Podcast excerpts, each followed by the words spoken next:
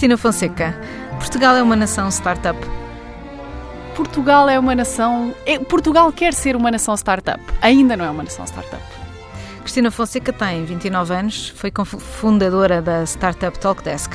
Já toda a gente ouviu falar desta startup apenas porque ela passou de uma pequena cave a algures no mundo para ser uma grande empresa ou uma média empresa.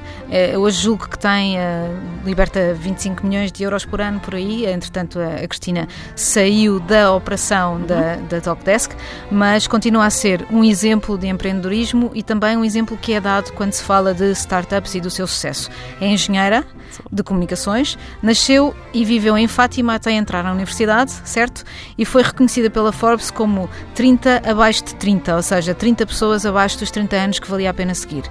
Eh, é também uma das eh, m- motivadoras do movimento das mulheres na tecnologia em Portugal e, e- e no mundo. Também faz parte de algumas outras entidades, como nomeadamente o World Economic Forum, onde tem participado. Consegue compreender este sururu que existiu à volta da Web Summit nos média, nas redes sociais e todas as críticas e elogios que foram feitos? Eu consigo compreender muito bem, aliás, de todas as perspectivas. Ah, o Web Summit é uma conferência espetacular. ah, que obviamente pôs Portugal no mapa do empreendedorismo, atraiu muitos investidores, empreendedores, ah, passou-se a olhar para Portugal como uma nação startup. Apesar de ah, ainda faltam alguns passos para chegarmos lá, ah, desse ponto de vista foi positivo. Ah, depois, obviamente, como tudo aquilo que, que, que, é, que é nova, que é, que, é, que é novidade, obviamente que começou a atrair a atenção de muitas empresas, de, ah, de Dos políticos, de, de- de todas estas esferas da sociedade, que obviamente tendencialmente não estão tão ligadas ou não têm um papel tão ativo na tecnologia, no dia a dia. Tornou-se uma, uma feira de vaidades. Uma feira, trouxe um bocadinho um- uma feira. Ah, é assim, com todas as coisas boas e más que tem, ah, acho que o Web Summit tem um, tem, um, tem um grande impacto para o país e, portanto, E a nível político também. ao nível político. E daí também. a apropriação que foi feita. Sim, é assim, acho que, acho que ah, ah, nós, nós, sendo um país pequeno, estamos constantemente a trabalhar para atrair, para atrair atenção, para atrair investimento, e a verdade é que nos últimos anos percebeu-se que a tecnologia poderia atrair muito investimento para o país. Daí que é normal haja um investimento mais ah, planeado ah, ah, da, da parte da camada política. Há muita ideia nesta coisa das startups de que o sucesso vem rápido e que é um golpe de mágica. Ou até, eu não sei, eu fico com dúvidas entre a mágica e a sorte. E não é nem uma coisa nem outra, ou não? Não é uma coisa nem outra. Ah, um, eu acho que nós gostamos de acreditar que tudo acontece mais ou menos por magia, ah, mas se nós formos estudar, basta estudar as, as, as 10 empresas, ah, se calhar em Portugal, que fizeram que fizeram rondas de investimento de mais de 5 milhões, que são, que são 10 nos últimos 10 anos. Ah, basta estudar essas empresas e nós percebemos que são histórias de muitos anos, de muito trabalho. Ah, não são histórias de sorte, se calhar são histórias de haver pessoas que lutaram muito e que a certa altura, quando encontraram a oportunidade, estavam preparadas. Que foi um bocadinho como nos aconteceu. Ah, eu eu, eu lembro-me perfeitamente, ou seja, nós eu e o, e- e o Tiago estivemos durante um ano a trabalhar para tentar lançar uma startup, lançámos três coisas que falharam ah, e eventualmente passado um ano ganhámos um, um- um concurso de uma empresa americana, ah, tudo através da internet, e depois com- fomos convidados para apresentar a, a- a ideia lá. Tivemos ali um pico de euforia e, de, e se calhar um bocadinho mais de, de mediatismo, ah, que às vezes é exagerado em muitos casos na- com as startups de hoje em dia, mas depois tivemos, se calhar, dois anos e meio ou três anos fechados na cave, com uma equipa pequena, a trabalhar de dia e de noite, para conseguirmos ter um produto que respondesse às necessidades do mercado. Ah, e é- essa parte é que é a parte muito difícil. Portanto, a parte inicial da euforia, de, de termos uma ideia, de acharmos que a ideia vai mudar o mundo, essa é a parte mais fácil. Não- E é mais fácil quando se tem essa ideia que se acha ou que se consegue convencer outros de que vai de facto mudar o mundo. Essa é a parte mais fácil nas startups, certo? É, é assim. É mais fácil convencer um investidor de uma ideia quando ela está Claro. a startup, a começar, ah, do que depois quando ela se precisa de vender de facto ao mercado. Exato, falar é fácil. É? A minha- mãe uh, uh, uh, uh, faria o resumo uh, fácil. Falar é muito mais fácil do que fazer. e, portanto, obviamente que eu numa fase inicial eu posso dizer que faço e que conquisto mercado e que 1% do mercado é meu uh, e isso são não sei quantos milhares ou milhões e, e, e isto faz com que seja relativamente fácil convencer um investidor. A, a, a Cristina escreveu num, num, num, texto que tem no seu, no seu blog no Medium: uh, todos queremos ter um negócio de sucesso, muito poucos estão dispostos realmente a construí-lo. E eu fiquei com dúvidas: o que é que isto quer dizer? Muito poucos estão dispostos realmente a construí-lo. Construir um negócio é, uma, é um processo demorado, é um processo que uh, mentalmente é muito desgastante. Uh, uh, eu acordo um dia e é tudo maravilhoso, e acordo no dia seguinte e nada funciona, e não tenho pessoas, e os meus clientes não, não estão a encontrar valor naquilo que eu lhes estou a vender, e de repente é o fim do mês e eu preciso de pagar, pagar salários. Ou seja, eu acho que uma pessoa, a nível pessoal, tem que conseguir muito bem focar-se e lidar com estas incertezas todas. Um, e eu acho que é muito fácil nós deslumbrarmos-nos com a parte, uh, com o glamour de criar uma startup e de, e de aparecer nas notícias e de fazer rondas de investimento, mas isso é 1%. Então, eu... e qual é a parte de ser um geek ou ser uma pessoa de negócios que, que, que intervém aí? Ou seja, quando é que um geek se consegue transformar numa, numa pessoa, num homem de negócios ou numa mulher de negócios? Eu acho que um geek consegue se transformar uh, quando precisa, como, como, como acontece em mais ou menos todos os casos. Uh, eu costumava dizer, e, e, ainda é verdade, eu, eu sou muito confortável, eu fico muito confortável atrás do meu portátil. Mas quando uh, o que eu estou a fazer implica que eu passe a falar com clientes, que eu vá a conferências falar, isto são ossos do ofício e, portanto, é sair da zona de conforto e uma pessoa também tem que estar preparada para isso. Eh, eu acho que todas as pessoas acabam por uh, fazer o que for preciso para alcançar os objetivos. Uh, e, e, é aí que um geek se torna uma pessoa de negócios. E, uma, e essa, essa, esses skills, essas coisas que é preciso ter para se tornar uma pessoa de negócios são de facto ensinadas, por exemplo, nas universidades? Se calhar não. Ou seja, ou se calhar não como deviam. Uh, eu, se calhar isto é mais ou menos típico de Portugal, nós vamos para as faculdades para aprender a técnica, para aprender a, arte. Saber. Para o saber. E depois a parte de, da comunicação, por exemplo, eu acho que os engenheiros têm algumas dificuldades de comunicação e de se conseguirem uh, vender. Aliás, uma das maiores lacunas uh, no mundo das startups, e, e, estou certa de que isto é, é genérico, é as pessoas fazerem vendas e fazerem marketing é, são, são as coisas que são mais difíceis de, enco de encontrar, sobretudo nestas competências do online, uh, que são, são coisas, se calhar, dos últimos 10 anos. Ou seja, eh, se calhar as faculdades especializam-se muito numa coisa e depois faltam as, as, as, soft skills, como Isso, nós chamamos. Que são super hard porque são muito difíceis de, de, de, encontrar e de ensinar. Isso existe sobretudo em Portugal. Eu sei que a Cristina já esteve em, em, em universidades, lá, no, nomeadamente nos Estados Unidos. Isso acontece sobretudo em Portugal ou uh, é, genérico no mundo? Se calhar é mais europeu do que mundial. Uh, é muito comum em Portugal, diria. Qual é que é a verdadeira, o verdadeiro valor de um canudo? É assim, hoje em dia cada vez mais é questionável.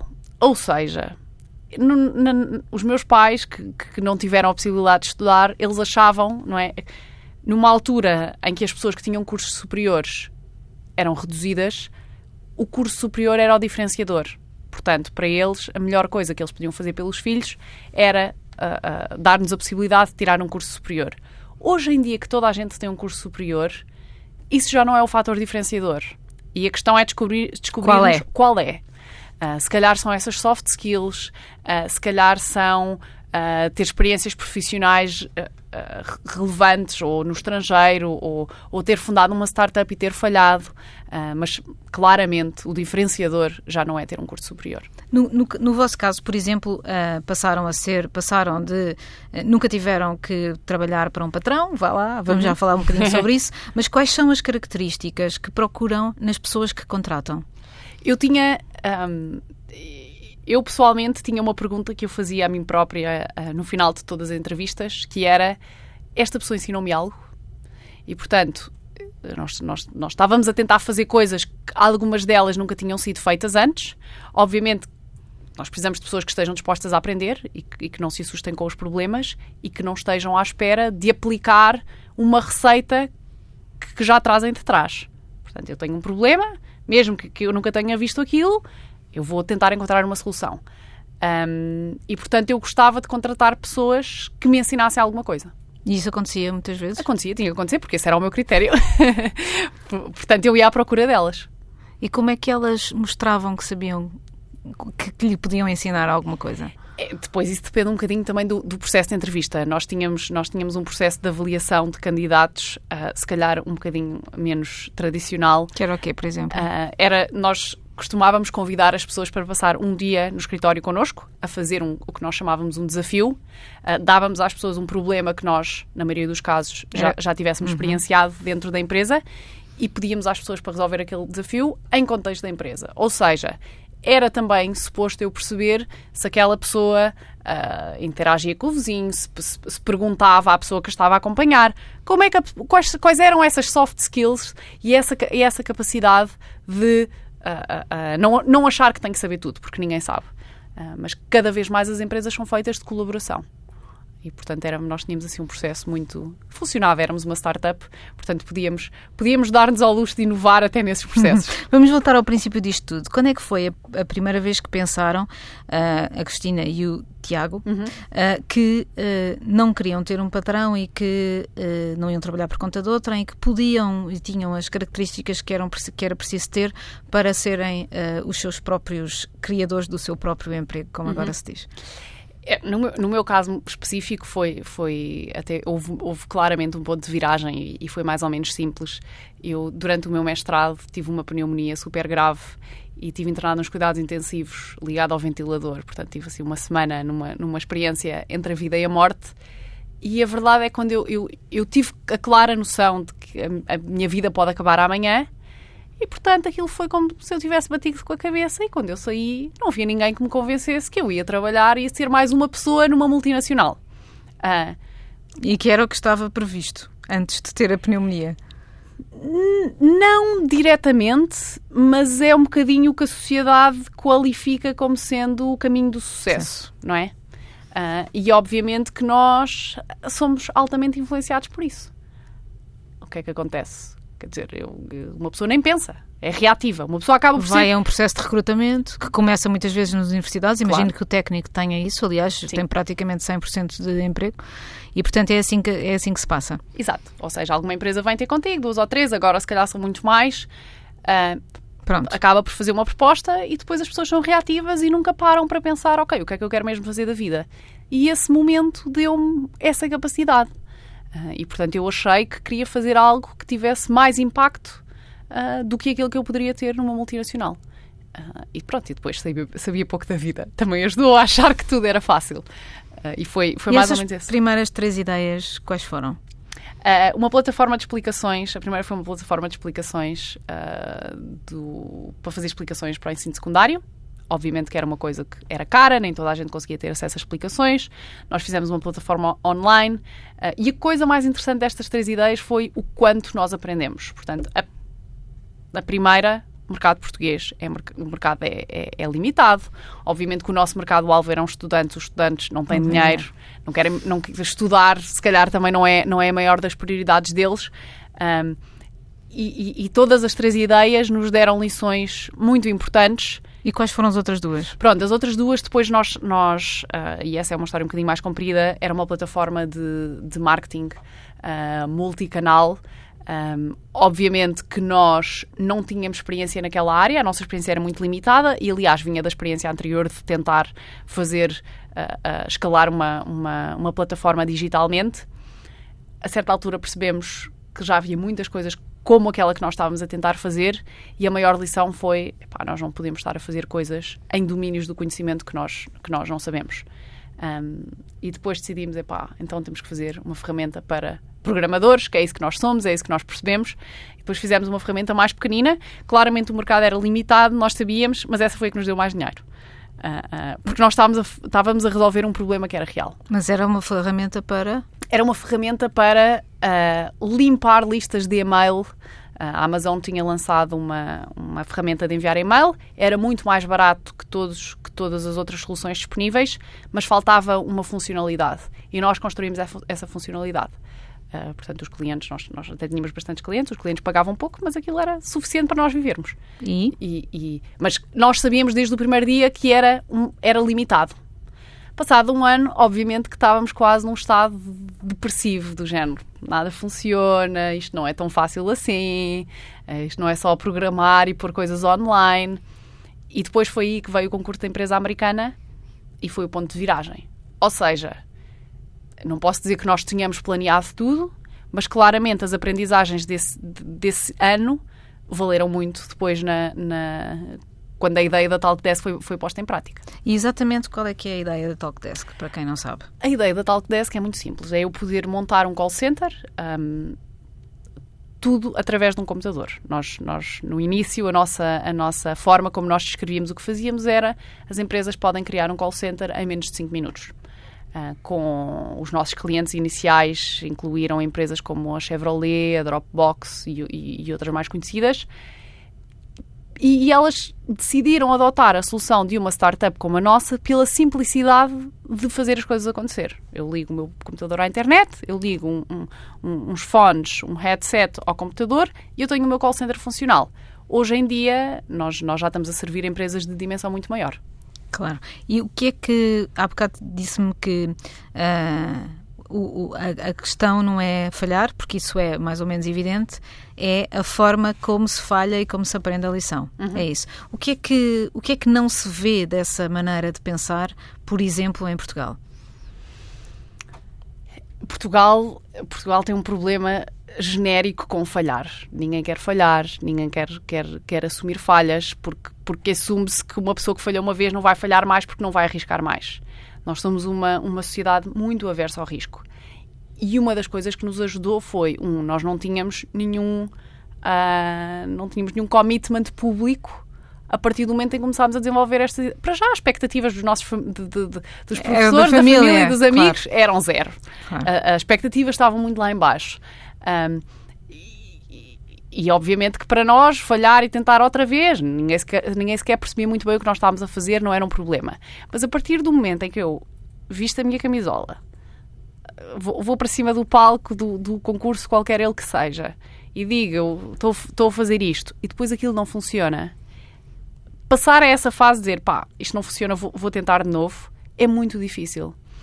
E enquanto isso não acontecer, um, há muito talento mais ou menos empatado em negócios que se calhar nunca vão ser aquilo que toda a gente desejava, os fundadores, os empregados, os investidores, ou seja, há, há ali uma comunidade partiu de um pressuposto que, que, que não se verificou e a, o melhor que há a fazer nessas alturas é, ok, vamos ser realistas, fechar rápido. fechar rápido, vamos tentar de novo. Quando nós gastamos demasiada energia a tentar fazer uma coisa funcionar, quando os sinais são mais que evidentes que se calhar não vai ser assim, as pessoas acabam por se desgastar e se calhar a experiência seguinte vai ser encontrar um emprego uh, seguro uh, na, na empresa do lado. Um, e isto é um bocadinho triste. Eu gostava de ver pessoas a iterar mais rápido, porque acho que isto fazia, fazia uma diferença grande no ecossistema. E depois também, também é preciso perceber que o jogo das startups é um jogo muito claro. 90% das startups vão falhar. E é preciso toda a gente perceber isto, não é? Os empreendedores têm que. Eu não vou. 90% das vezes vou falhar. Se calhar vou, vou falhar com esta ideia. Quanto mais rápido eu, eu, eu passar à próxima, mais rápido vou acertar. Um, os próprios investidores, a mesma coisa. Estar a investir numa. numa uh, as sociedades de antigamente eram muito mais. Havia maquinaria, não tinha, havia um investidor que dizia: Não, mas em que é que eu estou a investir quando, quando estamos a falar de tecnologia? É a propriedade intelectual, digamos. É, é o potencial de captar um mercado. Um, e, portanto, é preciso perceber as regras deste jogo. E é nem um toda a gente percebe. Nem toda a gente percebe. Ou diria que a maioria das pessoas não percebe, tendo em conta, voltando ao princípio, algumas das críticas que se foram feitas ao Web Summit e à, a toda esta cultura de, de startup. É um bocado isso, é um bocado aquilo de que se acusa este movimento, uhum. que é de falhar, é afinal a sua base. Sim. Ok. Um, é isso que falta para Portugal ser uma nação startup? Isso é uma das coisas que falta. O que é que falta mais? Falta haver mais empresas a nascer e Obviamente que falhar mais rápido e iterar mais rápido é uma, é uma, uh, é óbvio. Um, falta haver mais. Eu acho que falta haver mais empresas. Eu, eu gostava que as pessoas, quando saíssem da faculdade, fundassem mais empresas. Que as pessoas Qual é a porcentagem? Nós sabemos. Eu não sei. Não sabemos, não mas, é? é, mas eu eu, acho que é se sabe. pequenina. Pois. Eu tenho quase certeza. Eu gostava que as pessoas vissem nos seus doutoramentos ah, uma, uma forma de serem especialistas numa área que depois podem Há escalar e transformar. certamente uma parte da escola que tem a responsabilidade nisso, não é? O facto dos nossos alunos eh, ser o método ser perfeitamente eh, de repetição e não de Sim, criação. sim, claramente a educação há Desde a primeira coisas. classe. Desde a primeira classe. E depois eu acho que os, os- os pais e, e- e as famílias ah, também não estimulam que as pessoas saiam da faculdade e vão criar empresas. Ah, portanto, é uma coisa. É um bocadinho mais. É um problema mais complexo. Nos Estados Unidos não é assim, ou é assim, só que como é mais gente, eh, acaba por não se verificar. Nos Estados Unidos, ahm, as pessoas são muito menos, menos aversas ao risco. Ahm, as pessoas tentam fazer startups uma vez, duas vezes, três vezes. À quarta, se calhar, acertam. E depois as outras três ninguém fala. Há muito mais pessoas, mas as próprias faculdades estimulam muito a criação de, de- de empresas. Eu ia voltar ao princípio para lhe perguntar. ahm, em Fátima, eh, ser engenheira de comunicações não era uma coisa que se esperasse de uma menina de família. Não. Como é que foi isso? É assim, partindo do princípio. os meus pais são, são, são pessoas ah, ah, muito simples, nós nascemos na aldeia ah, e a coisa que era realmente importante para eles era que eu fosse feliz. O meu pai é uma pessoa muito técnica e, portanto, se calhar também veio daí, não é? Eu, eu, eu ter escolhido uma área mais técnica. Acho que fora deste núcleo familiar, se calhar foi mais ah, inesperado eu ter ido para uma área que era, ainda por cima, era, era o que eu chamava na altura de engenharia da internet. Que era uma coisa relativamente recente. Portanto, eu fui um bocadinho pela curiosidade, que é uma coisa que de- desde que eu sou pequenina eu sou uma pessoa muito curiosa e decidi escolher engenharia da internet. Ah, isto é giro, isto Que é por cima tinha médias baixíssimas. tinha médias baixinhas, baixinhas e a minha média era boa e, portanto, outra Era vez... estranho. Era estranho. E havia aquela, aquela a, a tendência que os bons alunos iam para a medicina e eu odiava saúde. Mas a Cristina era uma geek? Ou era uma nerd, como se diz agora? Eu era uma boa aluna rebelde. Mas passava a vida com gadgets e ia fazer, a jogar a computador? Jogava computador, mas quer dizer, na altura eu lembro de ter computador aí no sexto ou no sétimo ano. Não, sei, não, é, não é como hoje. Não havia, eu lembro-me dos telemóveis aparecerem. Ahm, o meu irmão, na altura, depois começou a tirar um curso de, de informática, de programação, e eu era muito atenta àquilo e, e- e- e gostava de ler os livros dele e perceber. Mas daí a ser, quer dizer, na altura, gadgets, era, sim, eram os Game Boys, mas as, as, as, as Segas, a Mega Drive, ah, sim, isso tudo fez parte da, da minha adolescência, mas não era, não era nem próximo do que nós vemos hoje. E depois na faculdade foi uma desilusão ou foi um fascínio? um fascínio, porque era tudo, era tudo novo, era tudo espetacular, eu estava sempre a, a aprender. Ah, eu sou uma pessoa que me adapto muito bem a, a- a diversas coisas e quando faço uma coisa gosto de fazer bem. Portanto, aquilo foi mais ou menos um desafio. Eu entrei, ok, isto é para fazer, pá, isto é giro, isto é tudo, é tudo giro. E, e- e, portanto, há, há ali um, um, um- um feedback loop positivo, que é, isto é giro, isto, isto- e continuamos ali sempre a aprender. Portanto, Quantas, quantas colegas mulheres tinha?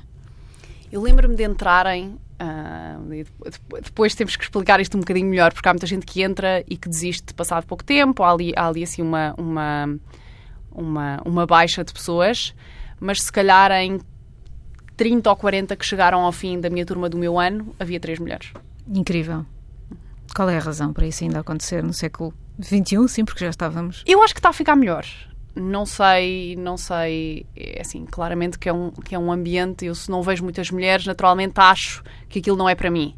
Ahm, vem das famílias, vem da indústria toda dos brinquedos, vem da forma como em casa ah, nós fazemos a segregação de, de tarefas. Ah, eu acho que isto está mais enraizado na sociedade do que nós gostaríamos de admitir. Mas está, está claramente a mudar. E, o- e o que é que a Cristina a fazer para mudar isso? É assim, eu, eu, Eu sei que é uma das suas ma- lutas mais recentes, se calhar nem se tinha percebido disso quando estava no lufa-lufa de, de formar a empresa. Não. não, exato, mas Outra das coisas que falta são role models. Eu, eu, eu, quando olho à minha volta, e eu acredito, e esta é uma das formas como alguns dos meus colegas escolheram uh, as suas futuras profissões, eu olho à volta e digo eu quero ser como aquela pessoa. E não havendo muitas mulheres na tecnologia, é difícil eu encontrar esse modelo e dizer eu quero ser como aquela pessoa. Hoje em dia, uh, eu, eu, eu acabei por, por ser inspiração já, já para algumas pessoas uh, nessa área e, e obviamente que, que, que, tenho todo, todo o interesse de missão em fazer parte de, de, de, um conjunto de pessoas que podem inspirar as gerações mais novas. Isso acontece na realidade. Tem muita gente que chega ao pé de si e pergunta como é que foi, o que é que, o que, é que fez a diferença. Tenho, tenho O que é que lhes responde? É, um, eu acho que, sobretudo no lado feminino, falta muita confiança. E a receita é mais ou menos simples: é fazer um plano e executar o plano.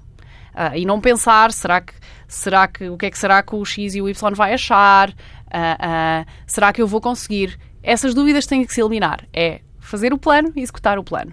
E às vezes as mulheres pensam demasiado, também pela questão do perfeccionismo. Pá, se calhar isto não vou conseguir, se calhar isto não vai ser perfeito. Os homens têm menos tendência a pensar que tudo tem que ser perfeito. Um, Portanto, as mulheres ainda têm que ter mais um espírito de startup. Sim, sim. Qual é que foi o segredo do vosso sucesso, no fundo, no fundo? Eu acho que o segredo está nas pessoas. Uh, eu, a nossa equipa inicial foi o que fez o, o, o, o que o Talkdesk é hoje em dia, sem dúvida nenhuma.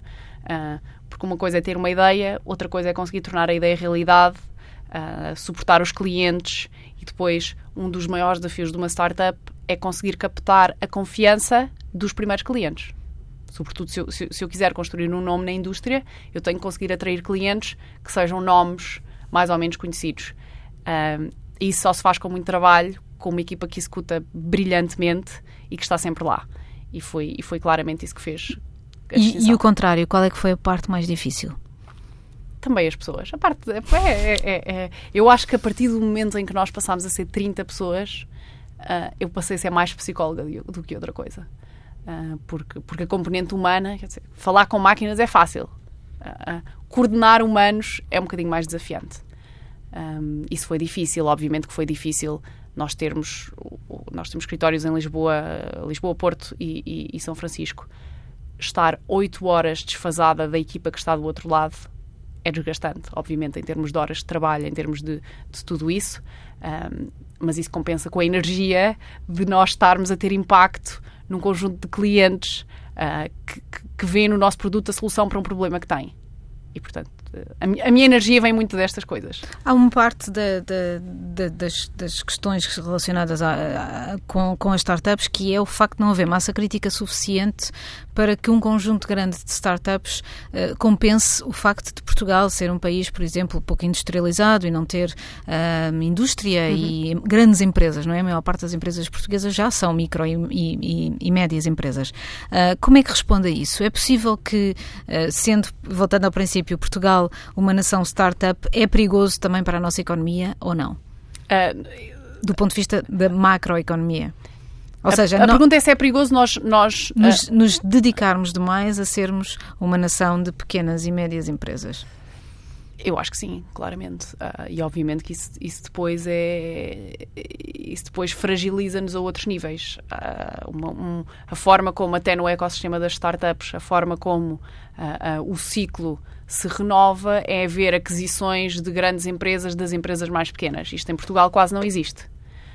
Até em comparação com Espanha. Isto acontece muito em Espanha, em Portugal não acontece. Também não há investidores. Em Portugal? Sim. É assim, eu. E, e eu acho que nós somos a, a, a, o melhor exemplo disso. Uh, mas há muitos mais. Para uma boa ideia, um bom negócio, os investidores vêm. Há sempre investidores para boas ideias. Seja de onde seja. Sim.